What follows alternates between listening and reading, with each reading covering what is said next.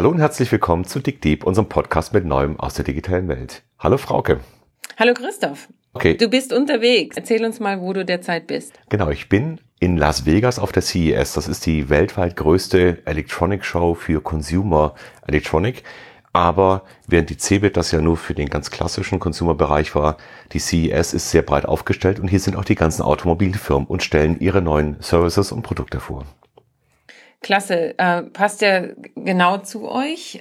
Was hast du denn Spannendes gesehen? Und also eigentlich äh, meine Frage, Top 3 Highlights, auf die ich hinterher schauen sollte. ja, ich glaube, wir brauchen ein bisschen mehr als die drei. Also fangen wir mal an mit dem Thema AI. Das ist natürlich die Überschrift über alles.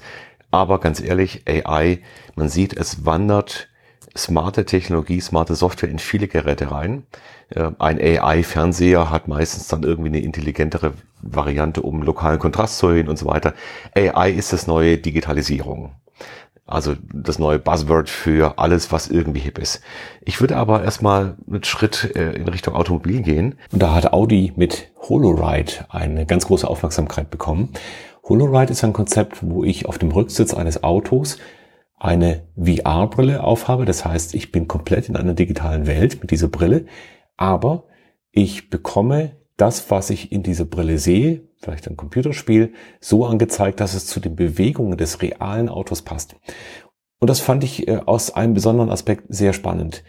Nicht so sehr, weil es wieder um Spiele oder um VR geht, aber wir haben hier ein Beispiel, eines von ganz wenigen, wo der digitale Zwilling nämlich die Daten über das Auto, mit dem realen sehr eng vernetzt werden. Das heißt, das Fahrzeug und meine digitale Welt, die sind miteinander gekoppelt.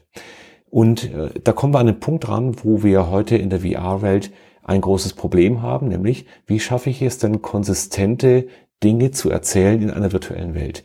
Wenn ich eine 360-Grad-Aufnahme mache an irgendeinem Standpunkt, dann kann ich daraus noch keinen Film machen zum Beispiel. Also ein Hollywood-Film ist eben so gemacht, dass ich da eine konsistente Story erzähle.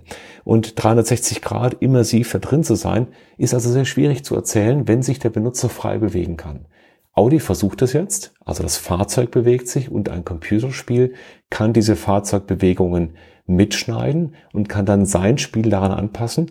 Und diese Verbindung wird ganz spannend werden. Schaffen wir es, die digitale mit der analogen Welt gut zu verbinden. Ein weiteres Beispiel ist das autonome Fahren. Was da natürlich die große Frage ist, schaffen wir es und wann schaffen wir es, die Fahrzeuge autonom fahren zu lassen? Und da konnte man zum Thema Autonomous Driving doch einiges sehen. Auf der einen Seite den Waymo mit seinen Fahrzeugen, der hier mit FCA, mit Fiat Chrysler kooperiert. Auf der anderen Seite sehr viele Zulieferer, wie zum Beispiel ein Nvidia oder ein Bosch oder andere, die versuchen mit ihren Sensortechnologien und ihren Plattformen ebenfalls in Richtung autonomes Fahren Level 4 oder 5 voranzukommen. Das ist ja spannend, dass du Bosch auch erwähnst. Mit was fallen die da auf? Bosch hat einen Stand, der erstmal von den Produkten her gar nicht nach Bosch aussieht. Und da wird einem klar, dass Bosch natürlich an unglaublich vielen Produkten mit seinen Sensoren, mit den Dingen, die on the chip laufen, dabei ist. Und ob das jetzt irgendwelche selbstfahrenden äh, Rollis sind äh, oder irgendwelche Sensoren für, für selbstfahrende Roboterfahrzeuge oder auch im Consumer-Bereich.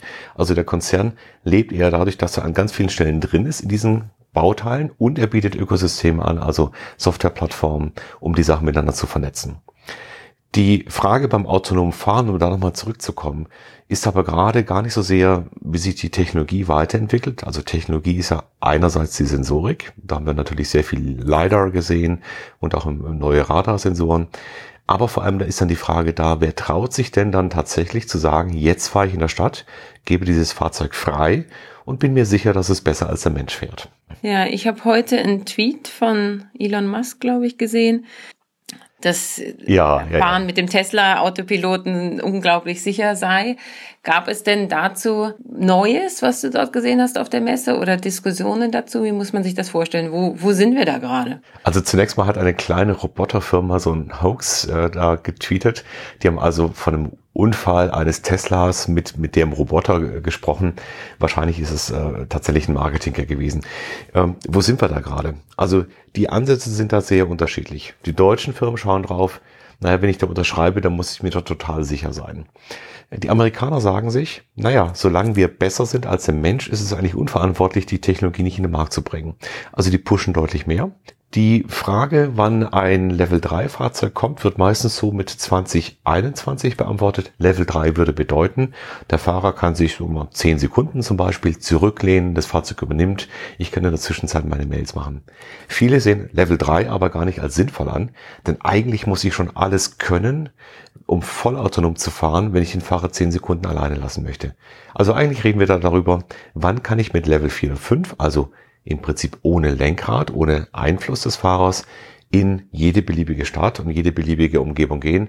Und da sagen alle gerade, naja, das wird wahrscheinlich noch einfach länger dauern und wir werden eher in, im Zeitraum von sagen wir mal, mindestens fünf bis zehn Jahren dann eher Region für Region, also die Autobahn, vielleicht einfache Situation uns erobern.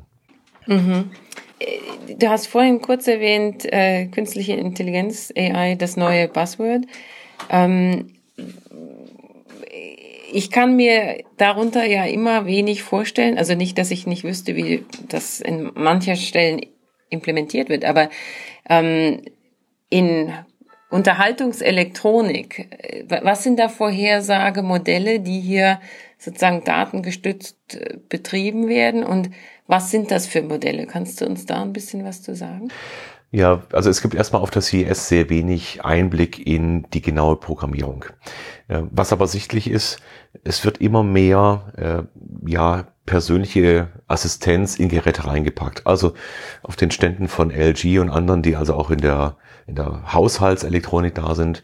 Das ist dann oft so, dass der Kühlschrank zum Beispiel auf einmal der Hub wird, mit dem spreche ich und der kann dann meine Terminpläne irgendwie koordinieren oder kann Sachen bestellen und so weiter. Ähm, also wir sehen auf der einen Seite immer mehr intelligente Assistenten, die Intelligenz dieser Assistenten ist immer noch sehr beschränkt.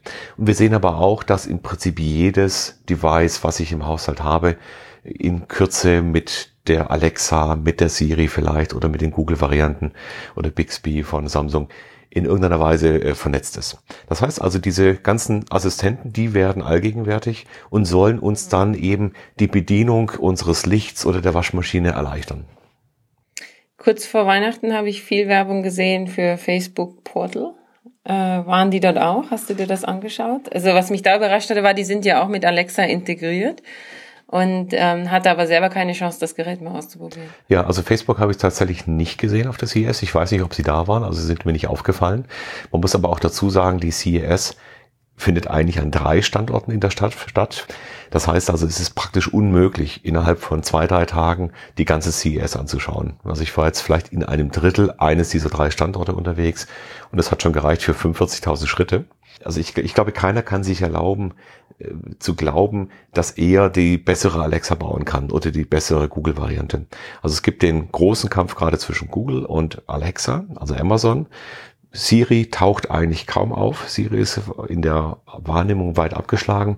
Und die zwei werden aber auch massiv integriert. Und man sieht auch interessante Partnerschaften. Samsung zum Beispiel hat Apple TV-Funktion in seine Fernseher integriert und baut die mit rein. Fernseher ist übrigens auch ein tolles Stichwort, also Displays generell. Die OLEDs sind da, da haben wir viele Jahre jetzt drauf gewartet. OLEDs sind super dünn, haben natürlich eine sehr starke Leuchtkraft, sehr starke Kontraste.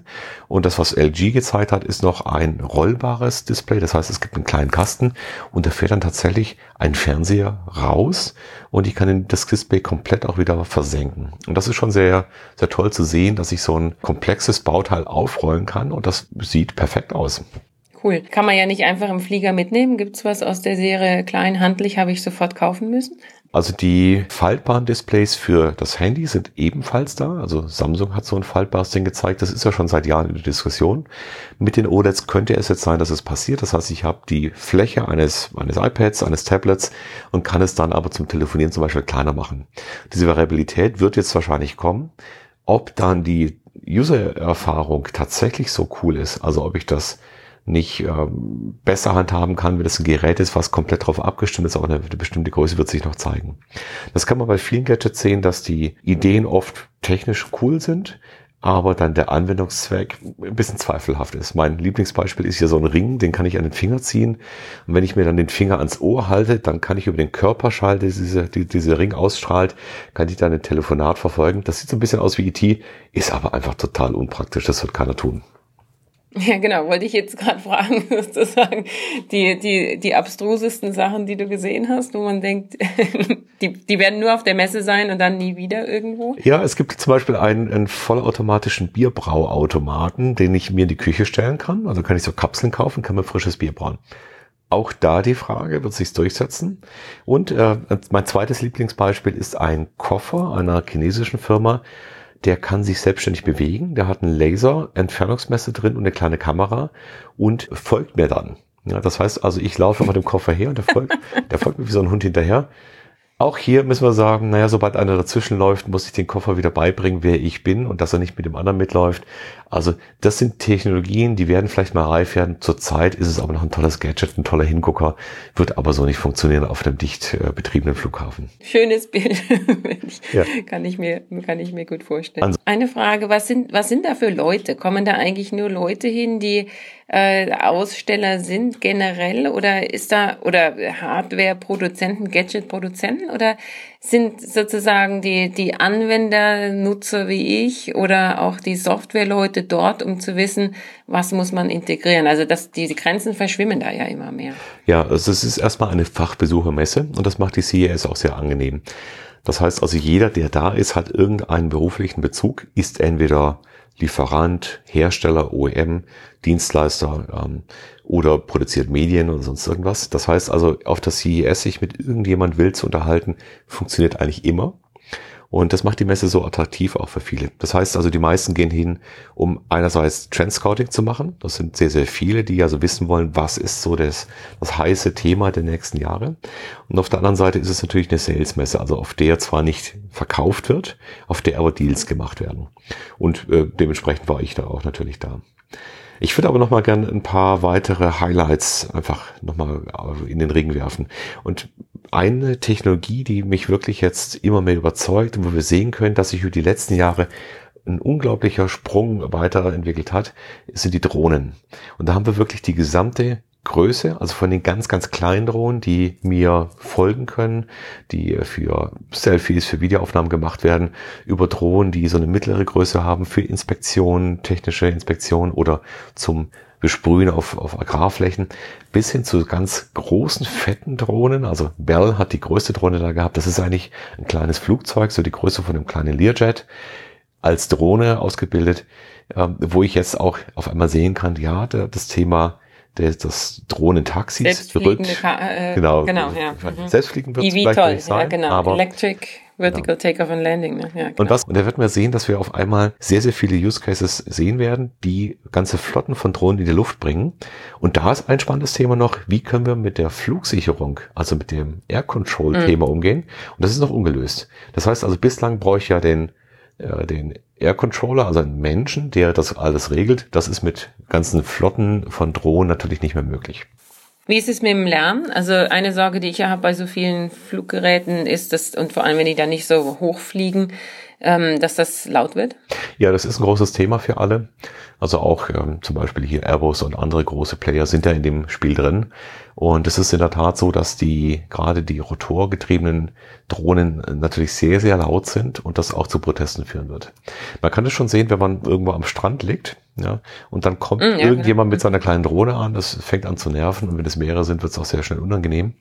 Und also da werden wir mit Sicherheit viele Aspekte haben, Gesetzliche Aspekte gibt es ja auch schon in Deutschland. Wenn ich Drohnen ab einem bestimmten Gewicht habe, brauche ich einen Drohnenführerschein. Das heißt, die Regulierung greift ein. Das ist auch ein Grund dafür, warum viele Filmer noch letztes Jahr unglaublich viele Aufnahmen gemacht haben, weil das alles noch frei war und unreguliert. Jetzt wird es ein bisschen mhm. schwieriger. Aber auch zu Grund, mhm. wie ja die jüngsten Vorfälle am Stuttgarter Flughafen und in Gatwick ja auch zeigen, dass wir also sehr schnell Lösungen brauchen, um Drohnen kontrolliert auch wieder runterzubringen. Gibt es noch ein weiteres Thema? ja, ähm, es zeigt sich, dass natürlich jetzt diese ganzen Technologien eine unglaubliche Unruhe reinbringen. Man sieht, dass das Thema jetzt im Fahrzeugbau zum Beispiel Elektromobilität und Mobilitätsservices und autonomes Fahren nicht nur neue Technologien sind, sondern die Karten neu mischen in der, in der Wertschöpfung. Das heißt, es wird einfacher für neue damit reinzukommen und die alten Player müssen jetzt auf der einen Seite noch den alten Markt bedienen, der noch ganz gut funktioniert hat. der jetzt aber so langsam wegbricht, wie man in den Zahlen sehen kann, und gleichzeitig auf den neuen Markt sprengen. Und die neuen Player, so wie Byton zum Beispiel, die greifen natürlich mit dicker Brust an und machen also Autos, die völlig andere Konzepte verfolgen, die keine Rücksicht nehmen auf das, was mal vorher war. Interessant wird hier auch, wenn ich die Innenräume dieser ganzen Showcars anschaue, dann merkt man schon, dass die Designer sich unglaublich schwer tun, was mache ich denn mit dem Fahrer, wenn er nicht mehr fahren muss? Wenn er einfach Zeit hat. Wenn er im mhm. Fahrzeug drin mhm. sitzt und sich langweilt, also was biete ich dem an? Ganz viel Displays mhm. ist eine Antwort dann sehen die meisten Showcars innen eher aus wie aus den 70er Jahren, so ein bisschen retromäßig mit Flauschteppich und ich weiß nicht was. Also das wird noch eine spannende Frage sein. Was ist denn eigentlich ein, ein Innenraumdesign eines neuartigen Fahrzeugs, wenn ich da gar nicht mehr fahren muss? Dein Wunsch Innenraumdesign? Boah, das ist eine schwierige Frage. Ich glaube, ich möchte einfach vernünftig arbeiten und, und schlafen können, wenn ich dann dort unterwegs bin. Und mein Fahrzeug wird ja dann zum Teil meines Zuhauses, weil ich dann ja die Anreize zu meinem Arbeitsplatz oder zu meinem Termin ja eigentlich eher als Innenraum wahrnehme, als Teil mhm. meiner Wohnung. Das wird übrigens auch den Wohnungsmarkt wieder in Bewegung bringen. Wir werden aber auch sehen, dass natürlich dieser Raum noch viel, vielfältiger genutzt werden wird, weil, als wir uns das heute vorstellen. Warum ist ein autonomes Fahrzeug nicht auch zum Beispiel eine Produktionsstätte, die zu mir kommt und mir ein Ersatzteil vor Ort produziert? Warum gehe ich hm. noch zum Friseur? Ja, wieso kommt er nicht zu mir? Also wir werden ganz viele verschiedene Dinge sehen, wo ich auf einmal dieses Konzept da ist irgendwo an einem festen Ort etwas, ich muss da hinfahren, ich muss einen Parkplatz suchen, ich muss hinlaufen.